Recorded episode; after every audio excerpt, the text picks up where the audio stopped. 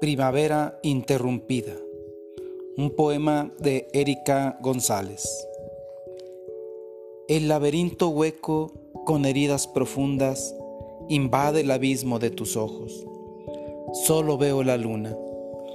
Mi espejo gime empañado por el vapor de mi boca. No me puedo mover. Tus manos con fuerza me toman.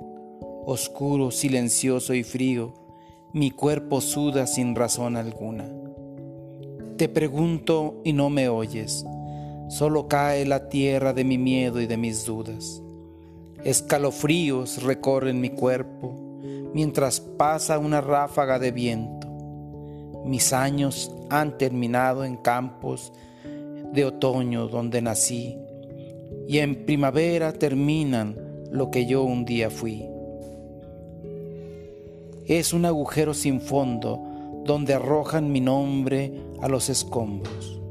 Solo inhalo y exhalo abriendo mis brazos para llegar a un lugar lejano.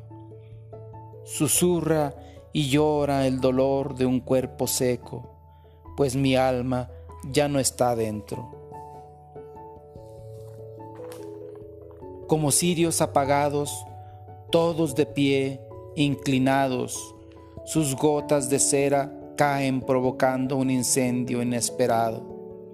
Mi alma atraviesa el umbral pasando a otro estado de libertad. Solo dejo mi papel mojado donde ya nadie me recordará.